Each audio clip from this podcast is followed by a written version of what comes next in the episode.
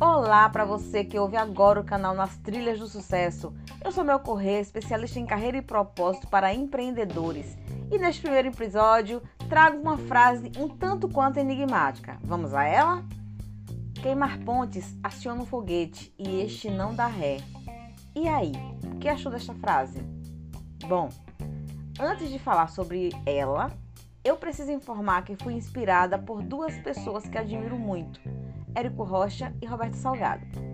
É incrível que quando ouvi a primeira frase, queimar pontes, e a segunda, foguete não dá ré, acendeu uma lanterna amarela no meu cérebro. E aí eu falei: Uau, é verdade. E se ainda não te caiu a ficha, eu vou explicar tintim por tintim. Por que será que nos acomodamos tanto, muitas vezes reclamando do que temos, pondo a culpa em todos pelo nosso resultado? Quantas vezes eu já fiz isso? Uau! Quantas vezes eu fiz isso? Por que será que quando uma pessoa perde um emprego do nada, ela se reinventa? Ela se vira nos 30, como falamos. Isso é a chamada queimar pontes, a galinha dos ovos de ouro. Foi perdida. E agora? Porém, quando perde o emprego, ela também se vê com duas alternativas. Primeira, se lamentar, choramingar e ficar dependendo de alguém para sobreviver, ou virar o jogo em um caminho sem volta, pois muitas vezes ela tem sonhos, família, um padrão social que não quer perder e é preciso montar neste foguete, numa viagem sem volta, em que só vai sossegar quando alcançar o seu objetivo.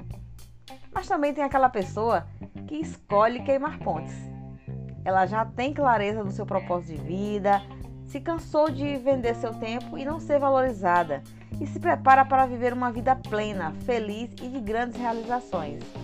Daí ela queima a ponte, a ponte que a faz se acomodar, se sentir segura, mesmo não estando feliz. E se prepara para subir no foguete para conquistar o que jamais imaginaria poder alcançar na vida.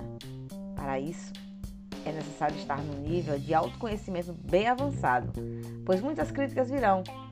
Você vai ouvir e vai estar blindado pelo sonho de viver a vida que realmente merece. Ah, Mel, mas é fácil fazer isso? Claro que não.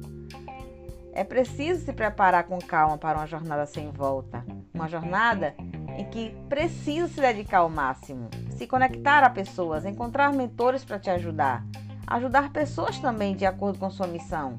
Isso é inevitável. E o que eu posso te falar agora é que vale muito a pena. E então, em que momento da vida você se encontra agora? E se este conteúdo fez sentido para você, segue Mel Correia Empodera e cola nos próximos episódios deste canal. Compartilha com seus amigos e nos ajude a empoderar mais pessoas levando clareza e maior consciência de suas potencialidades.